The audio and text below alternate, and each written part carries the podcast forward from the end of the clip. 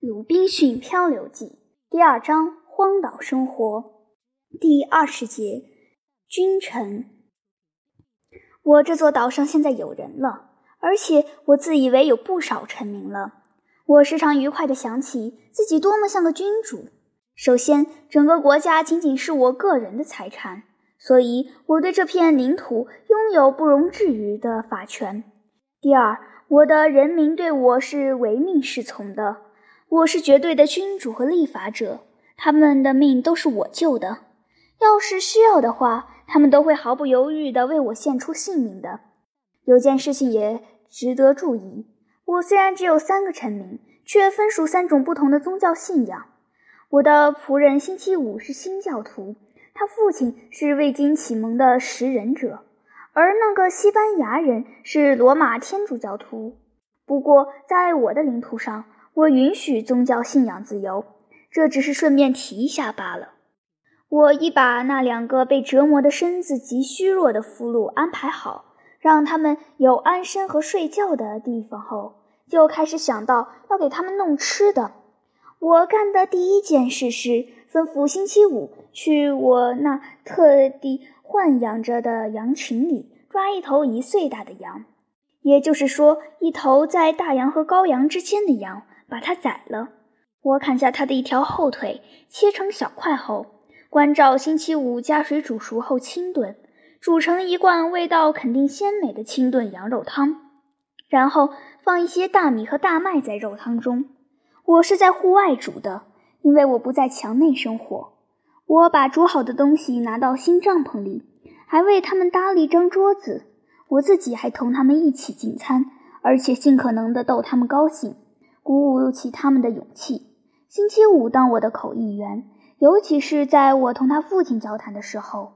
而且说真的，我同那个西班牙人交谈的时候，他也担任口译，因为那个西班牙人讲那些野人的语言讲得相当好了。我们吃吧，更准确地说，是喝把羊肉糊糊以后，我吩咐星期五去把我们的火枪和其他武器取来。刚才由于时间紧迫。我们把那些东西都搁在战场上了。第二天，我指示他去埋葬那些野人的尸体。那些尸体晒在烈日下，很快就会臭气熏天。我还指示他埋掉那野蛮的人肉眼叫人恶心的残余。我知道还剩下不少骨头和肉粒。这活我没法想象自己干得了。不，我受不了看到他们。要是我上那儿去的话，这一切他都迅速地完成了。把野人到过那儿的痕迹消灭得干干净净，所以我在那儿去的时候几乎认不出那是什么地方。只有那树林的一角表明当时的战场就在这一带。接下来，我就同我的两个新臣民进行一场小小的谈话。首先，我吩咐星期五问他父亲，他对那几个乘独木舟逃走的人有什么想法？我们应不应该估计他们还会再回来？带着一大波人，使我们没法抵挡。他的第一个意见是，那几个乘船的野人再怎么着也没法在那一刮的风暴下逃生。他们完了，不是被淹死，就是被刮到南面那些海岸去。我们那艘船要是在那儿失事的话，他们肯定不是被淹死，就是被吃掉。这就是他们不可避免的下场。但是说到万一他们居然安全的回到家乡的海岸，他们会怎么办呢？他说他不知道，不过他的一件事，他们受到了这种方式的袭击，都已经吓怕了。砰砰的枪声，一道道火光。他相信他们会对他们部落里的人说，他们是被霹雳和闪电，而不是被人用手杀死的。而出现在当场的那两个，这是指星期五和我是两个天神，或者说是复仇之神下凡来毁灭他们，而不是带着武器的人。他说他知道这情况，因为听到他们用他们的语言互相高声相告，因为他们不可能想象人能够喷射火焰和发出霹雳，手都不用举就能隔着那么远杀人，像当时的情景那样。那个老野人的话说的有道理，因为我后来从别人那儿知道，那些野人再也不敢渡海到岛上来了。看来那四个人在海上逃得了性命。他们的叙述把野人们吓怕了，使他们相信，不管是谁，只要登上那座魔岛，就会被天神用烈火烧死。然而这情况我当时不知道，所以还继续担惊受怕了好长一段时期，还一直严加防备。我和我的部下，因为我们现在有四个人了，不管在什么时候，哪怕他们上来一百个人，我也胆敢在空旷的场合同他们较量一下。不管怎样，过了短短一段时间，没有独木舟出现，我对他们卷土重来的担心渐渐消失。我又重新开始考虑起以前那个驾船到大陆去的想法。我还得到星期五父亲的保证，我要是一定要去的话，由于他的关系，保管会受到他们的部落好生相待，这是毫无问题的。但是我同那个西班牙人进行了一场认真的谈话以后。就暂时把我的想法稍微推后一下了。我知道那儿有十六个他的同胞和葡萄牙人，是他们的船只失事后逃到那儿岸上去的。同那儿的野人倒的确生活在一起，也相安无事。但是生活必需品极为缺乏，日子过得真的极艰难。我问了他们的一切航程细节，发现原来他们开的是一艘西班牙海船。从拉普拉塔河开往哈瓦那是奉命运货去的，主要是白银和毛皮，然后在哈瓦那儿运回他们在那儿所能弄到的欧洲货物。他们的船上有五个葡萄牙海员，是他们从另一艘失事的船上救出来的。而在第一艘船失事的时候，他们自己也有五名海员淹死了。这些死里逃生的人经受了千辛万苦，冒着性命危险，终于来到食人者的海岸，饿得快撑不住了，还担心随时会被吃掉。他告诉我，他们还有几件武器，但是完全没有用处，因为他们既没有火药，也没有子弹。汹涌的海浪几乎糟践了所有火药，只剩下一点儿，在他们初登陆的时候，都用在为自己猎取食物上了。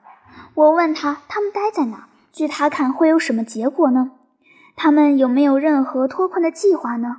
他说：“他们已经对这事商议过许多回了，但是他们没有船，也没有工具来造一艘，也没有任何种类的存粮。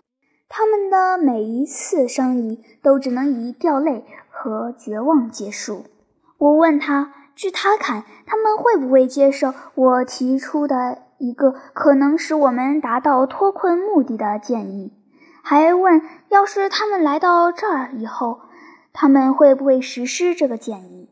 我毫无顾忌地对他们说：“我最担心的是他们的叛变和虐待我。要是我把自己的生命交到了他们的手中的话，因为感恩图报并不是人性中固有的美德。”人们也并不总是根据他们所受的恩典来以恩报恩的，在很多的情况下是根据他们想望得到的利益来结清他们的交易的。我对他们说：“我要是成为他们得救的工具后，事后却落得作为俘虏被带到新西班牙去的话，那就彻头彻尾的完了。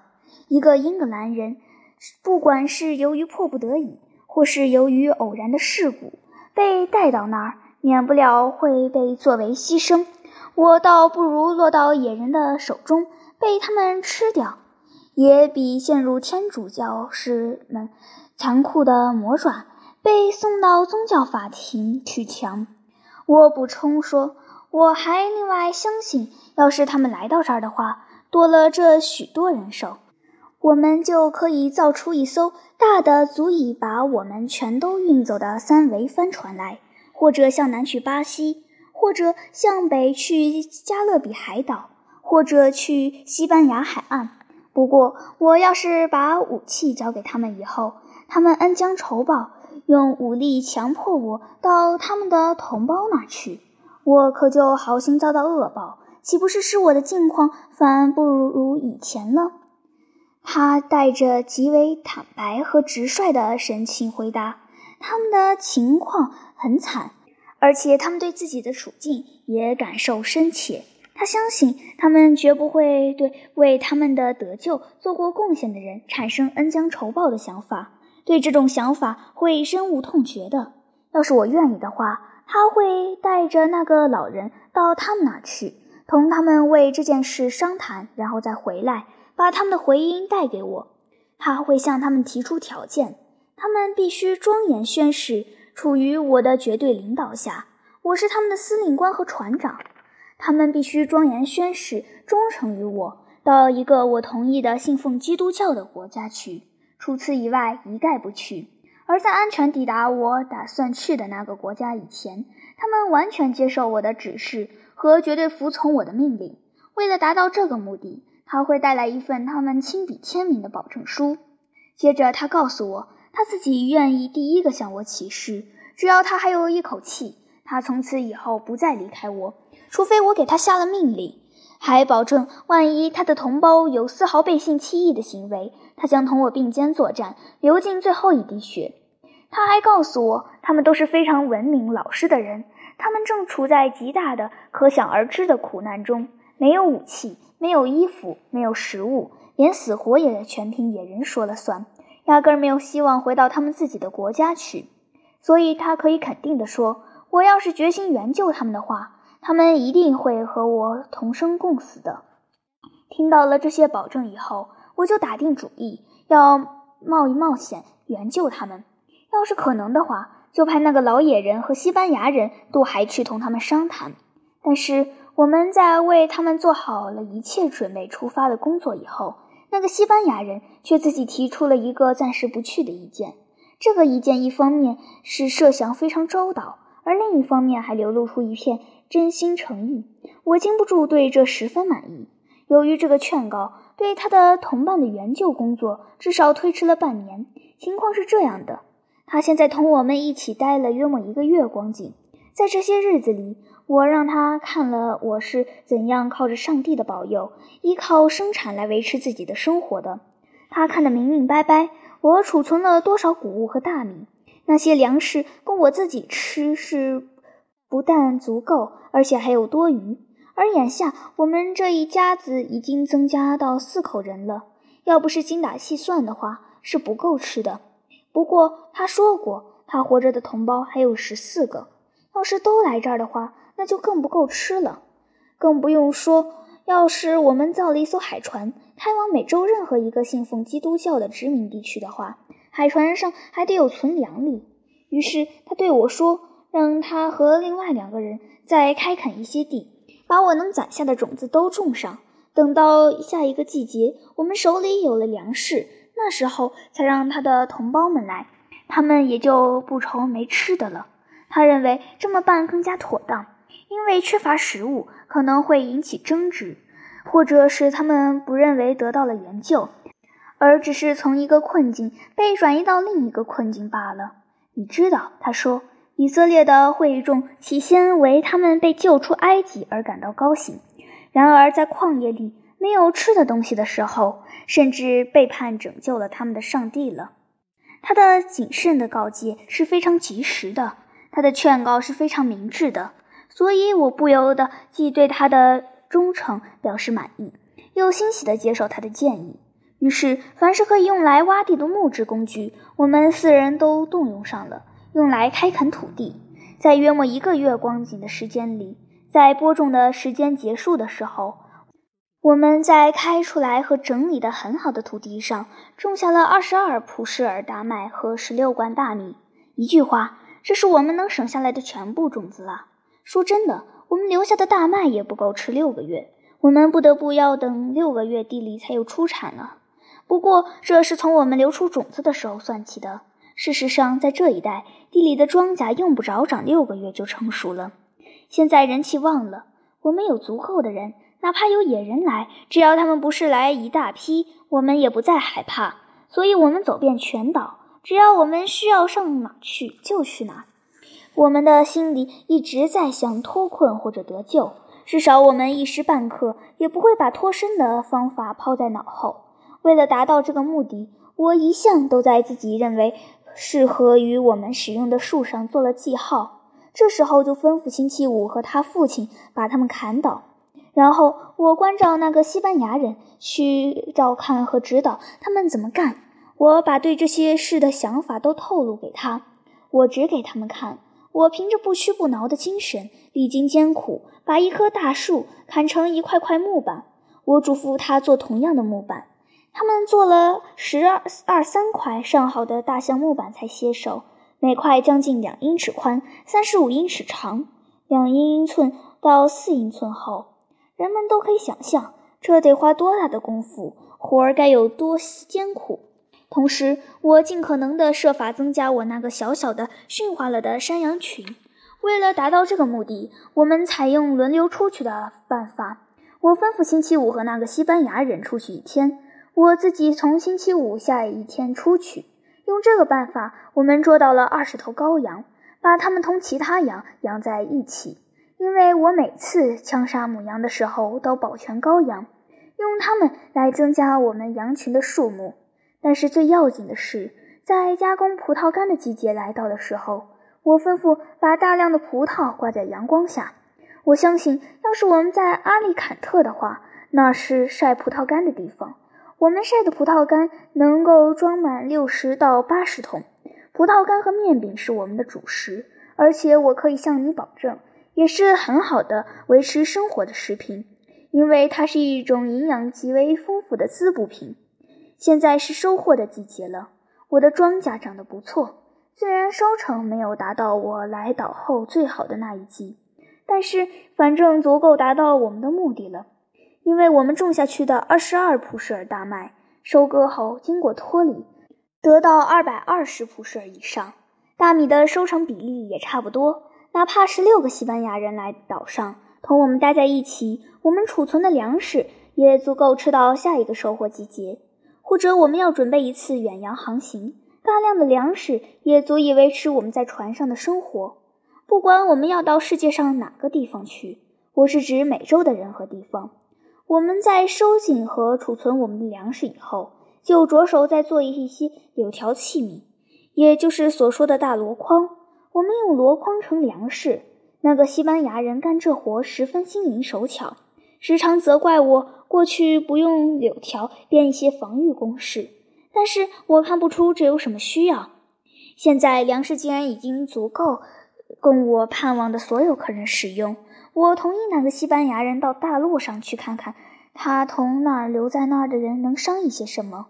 我给了他一份严格的书面指示：任何人不先在他和那个老野人面前宣誓，就不得带来。宣誓词是这样的。他将在岛上看到的那个人是出于好心，为了拯救他们才派人去找他们的，所以他绝不可以伤害那个人，同他作战或者攻击他，而要同他并肩作战，保卫他，抵抗一切袭击。而且不管他们去哪里，必须完全听命于他，服从指挥。宣誓词必须具有书面形式，亲笔签名。我知道他们既没有笔，也没有墨水。我们怎么能使他们非办到不可呢？说真的，这是个我们从来没有问过的问题。派着我的指示，那个西班牙人和老野人即星期五的父亲乘着一艘独木舟走了。可以说，他们是乘着独木舟来的，更准确地说是被带来的，因为当时他们是作为俘虏被带来，准备给野人吃掉的。我给他们每人一杆火枪，枪上有一个碎发机。还给了他们约莫可以发射八次的火药和子弹，叮嘱他们千万要节省使用，不到万不得已切勿开火。这是一件愉快的工作，因为二十七年多以来，我第一次采取了有关拯救自己的措施。我给他们面饼和葡萄干做口粮，够他们吃许多天，也够他所有的同胞约莫吃八天光景。我们看他们启程，祝愿他们的航行顺利，还同他们约定，在他们返航的时候，要在船上挂出一个信号。看到了这个信号，他们在返航途中还没有靠岸，我在远处就知道他们来了。他们出发的那一天是顺风，是个月圆之日，按照我的估算，是在十月份。但是正确的计算日子吗？我弄错过一回以后。再也没有能够纠正过来，甚至我也没有严格的记下到底过了多少年，所以我也说不上我的算法肯定是对的。